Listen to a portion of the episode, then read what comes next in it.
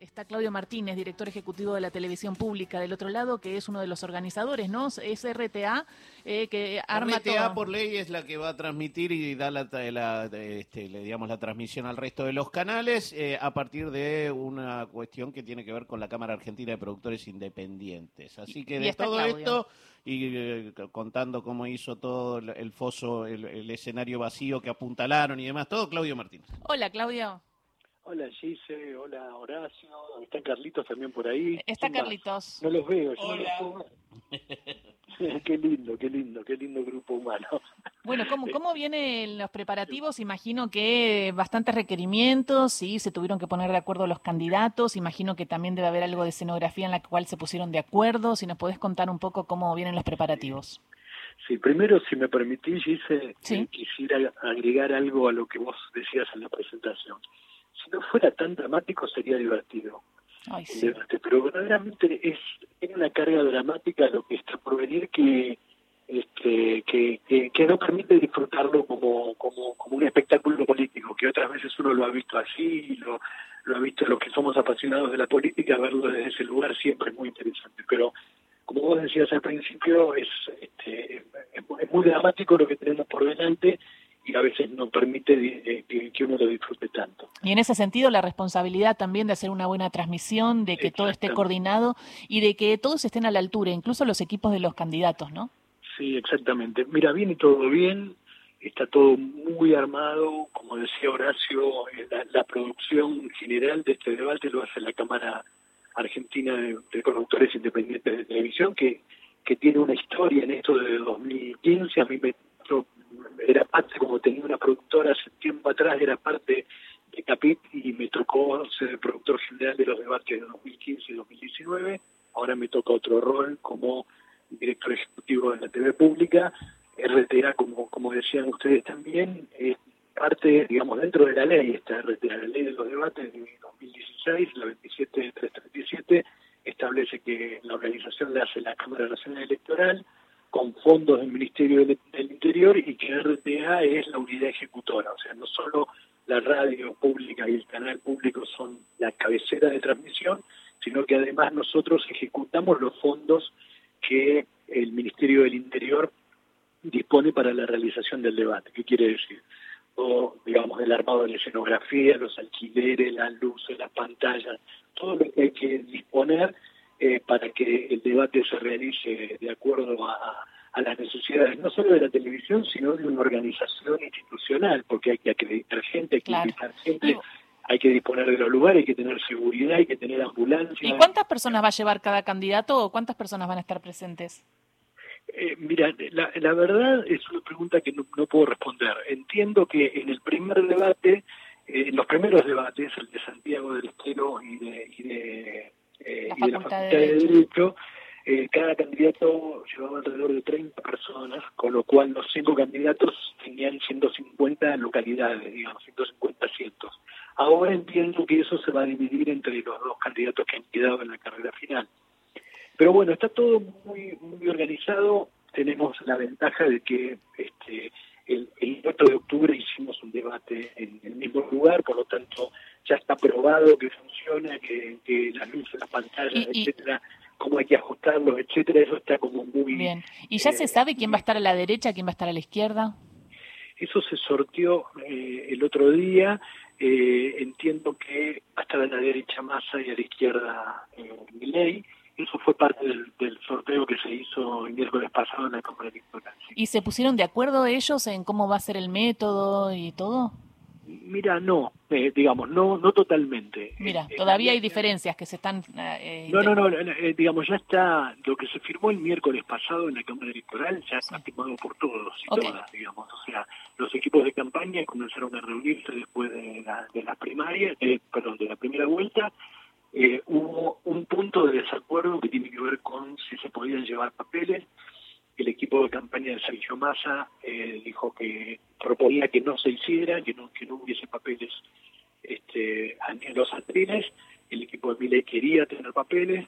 Eh, cuando, la, ley establece que cuando no hay acuerdo entre los equipos de campaña, quien resuelve es la, los jueces de la Cámara Electoral. La Cámara Electoral es un tribunal donde hay tres jueces, los de la Vía, que ahora es tu casa el presidente, Corcuera y Bejas.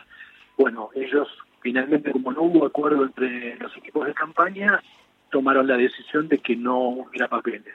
Es una decisión que va en línea con la, decisión que habían tomado en 2019, en el debate del 19, cuando habían prohibido que los candidatos llevaran papeles. Lo que ocurre es que este año, después de las casos, cuando las cinco fórmulas que quedaron comenzaron a, delinear lo que eran este, estos debates, eh, una mayoría que propuso que se pudieran llevar papeles. Y por eso en los primeros dos debates que vimos este año eh, los candidatos tenían tenían apuntes con, con determinadas eh, reglas y condiciones. Lo que lo que buscaban al no al no permitir papeles era que un candidato no sacara por ejemplo una gráfica de, lo que fuera digamos un cartel una gráfica una gráfica de barras o lo que fuera para para apoyar lo que él iba a decir digamos era lo que se trataba de evitar por eso en los primeros debates en los de octubre los candidatos pudieron llevar eh, papeles, pero lo máximo que se permitía era una letra impresa en cuerpo 14.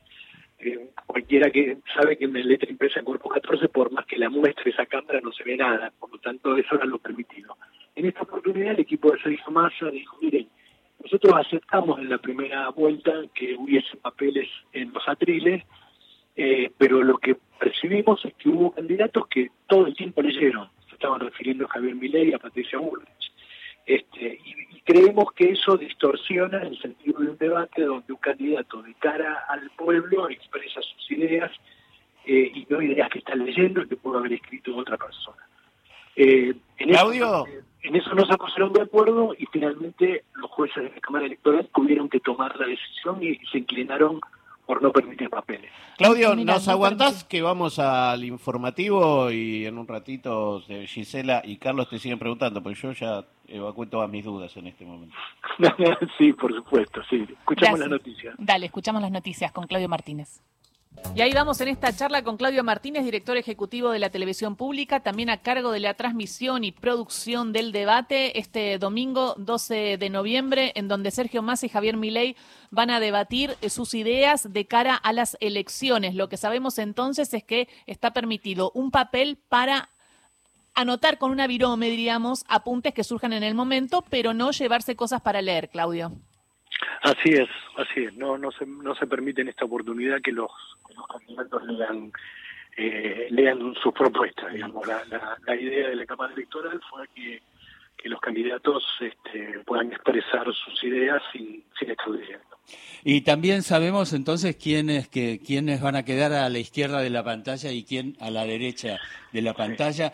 Y te pregunto, Claudio, buen día más allá de la trascendencia nacional e internacional que va a tener el debate, ¿qué importancia se le da al rating? Bueno, el, rating obviamente eh, tiene en este caso no, tiene una importancia si se quiere comercial ni de vanidad para uno de los de, los canales que participamos. Digo. Vos sabés que el rating tiene mucho que ver con esos dos factores, la vanidad y, el, y, el, y, lo comercial, porque es lo que se factura. Digo, a mí me parece que en este caso eh, tiene una, una relevancia política. Es más para, para que lo estudien los politólogos que para que lo estudien los analistas de audiencia, porque eh, implica ver cuál es el interés que genera la política y un proceso electoral dentro de una sociedad. Yo estimo que vamos a estar cerca y por encima de los 50 puntos de rating, lo cual es una, eh, una audiencia de final del mundo en la Argentina. Eh, porque si estuvo rondando los 40 en los debates de primera vuelta que tenían, se le había generado mucha expectativa, imagínate eh, en este debate donde hay una, una, una expectativa recargada. después esos puntos se reparten casi simétricamente entre todos los que transmitimos. Este, Pero son, de los canales de aire hay, tres que transmitimos, que transmitimos este, en vivo, Telefe. Sí, sabés que Telefe no, sabés que Telefe no, y, Sí. y es una apuesta también de Telefe que está La- como muy de- La contraprogramación, ¿viste? ¿no? Bueno, es Sí. parte de esa idea, pero eh, son números de, de- de- de selección argentina. Claudio, eh, hoy te escuchaba en otro ámbito y, y hablabas de que, bueno, es- en esta se van a poder mover los candidatos, pero eh, y, y hasta se van a poder hablar el uno al otro, pero con un criterio que es muy interesante porque Como no es- Lula y Bolsonaro. no, porque ahí lo que apuntaba Claudio es que ahí ese debate había sido con criterio televisivo. Entonces la espectacularización estaba llevada a esos límites de enfrentarse cara a cara. Acá hay una búsqueda de televisión, pero también hay una búsqueda de respeto institucional, me entiendo, ¿no? ¿Cómo va a ser? Claro, porque esto, eh, yo trato siempre de hacer la diferencia entre lo que es un debate hecho por y para la televisión, como puede haber sido el debate del miércoles de los candidatos a vices, un debate muy bien organizado por, por TN, eh, pero que no es la idea de este debate. Este debate es, es, es parte del sistema electoral argentino, o sea, se consagró en una ley, la 27337, que establece que tiene que ser fijado dentro del cronograma electoral. Los jueces electorales cuando reúnen a fijar el cronograma eh, a principios de este año dicen, bueno, el, el 13 de agosto serán las pasos, el 22 de octubre las generales y hay segunda vuelta el 19 de noviembre. Pero también dicen en ese mismo eh, marco que el primero de octubre y el 8 de octubre serán los debates de primera vuelta y el 12 de noviembre, si hubiera, el debate de segunda vuelta. ¿Qué quiere decir? Que son debates que forman parte del calendario institucional electoral argentino, que son un bien de la democracia y que están organizados desde una perspectiva institucional. No se hacen dentro de un canal de televisión, se busca siempre la presencia, la participación de ¿Y cómo- universidades públicas, porque entienden los jueces eh, electorales que las universidades son un espacio de pluralismo, de, de, participación y es necesario que, en este caso, la Universidad de Santiago del Estero, el debate del 1 de octubre y luego la Facultad de Derecho de la UBA tengan participación institucional en esto. Entonces, los criterios, si bien deben ser televisivos y por eso Capet participa activamente y genera muchas ideas súper valiosas para, para que el debate tenga dinámica televisiva, porque en definitiva lo ven 500 personas en el auditorio de, de derecho, pero lo ven millones en sus casas, entonces bueno, hay que privilegiar eso. Pero no es un debate hecho por la televisión. Pero ¿cómo va a ser? Porque me estás, me estás generando una intriga. Yo quiero saber si se van a parar, se van a llegar a mirar a la cara o algo puede pasar, tipo Sí, puede- pecharse. puede- no. puede- pasar eso. Puede pasar, o sea, forma parte de lo- forma parte de, de- a ver, yo lo, lo que digo es que afortunadamente eh, se ha se ha instalado una cultura del debate que hace ocho años no existía.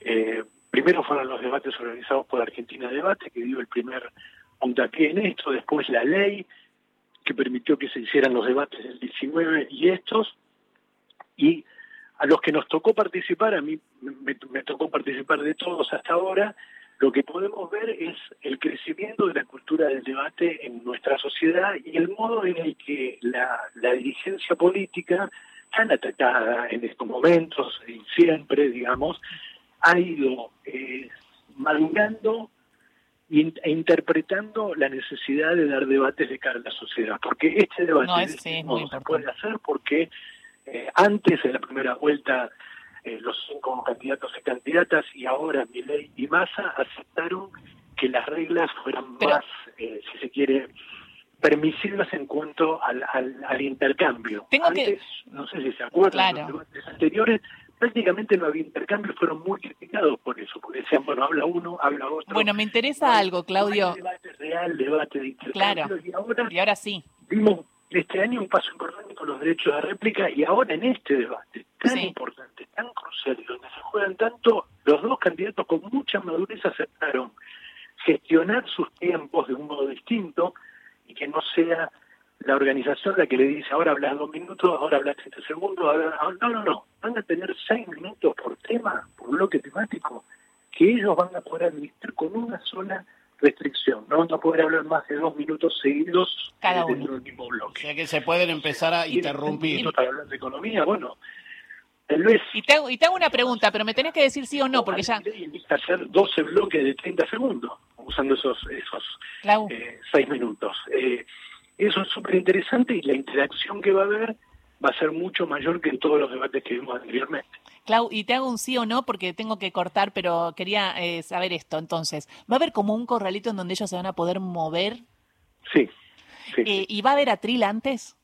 Sí, va a haber. Ellos pueden optar entre usar el atril y, caminar, digamos. O sea, wow, qué fuerte. Y eso, eso, nada, está bueno porque también eh, implica mostrar otras otras condiciones. Estamos eligiendo un presidente que tiene que poder gestionar también corporalmente, no solo su palabra, este, lo que lo, lo que le va a tocar administrar. Entonces es interesante verlos en ese rol también.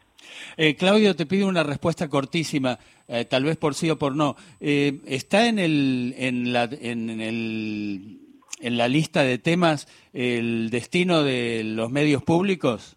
No, Uf, pero bueno, hay listado, ya están los temas, ya está cómo va a ser. Eh, Claudio, vamos a estar todos mirando esto. Imagino la responsabilidad también del canal y de todo el equipo técnico y todo lo que están trabajando para que esto sea impecable, como vienen siendo todos los debates.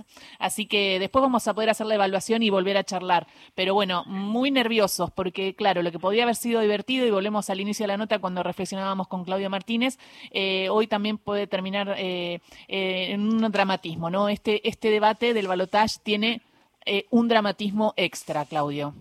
Sí, para todos los que integramos Radio y Televisión Argentina, los incluyo por supuesto, es un orgullo enorme tener este rol dentro de, los debates, o sea, que se reconozcan los medios públicos como los, lugares de este pluralismo eh, donde, donde puedan desarrollarse este tipo de, de, debates de cara a la sociedad. Así que es un orgullo poder eh, gestionarlo, poder administrarlo, poder participar y, de algún modo representarnos a todos y todas. Muchas gracias, un beso grande y estamos en contacto. Bueno, besos, besos. Gracias.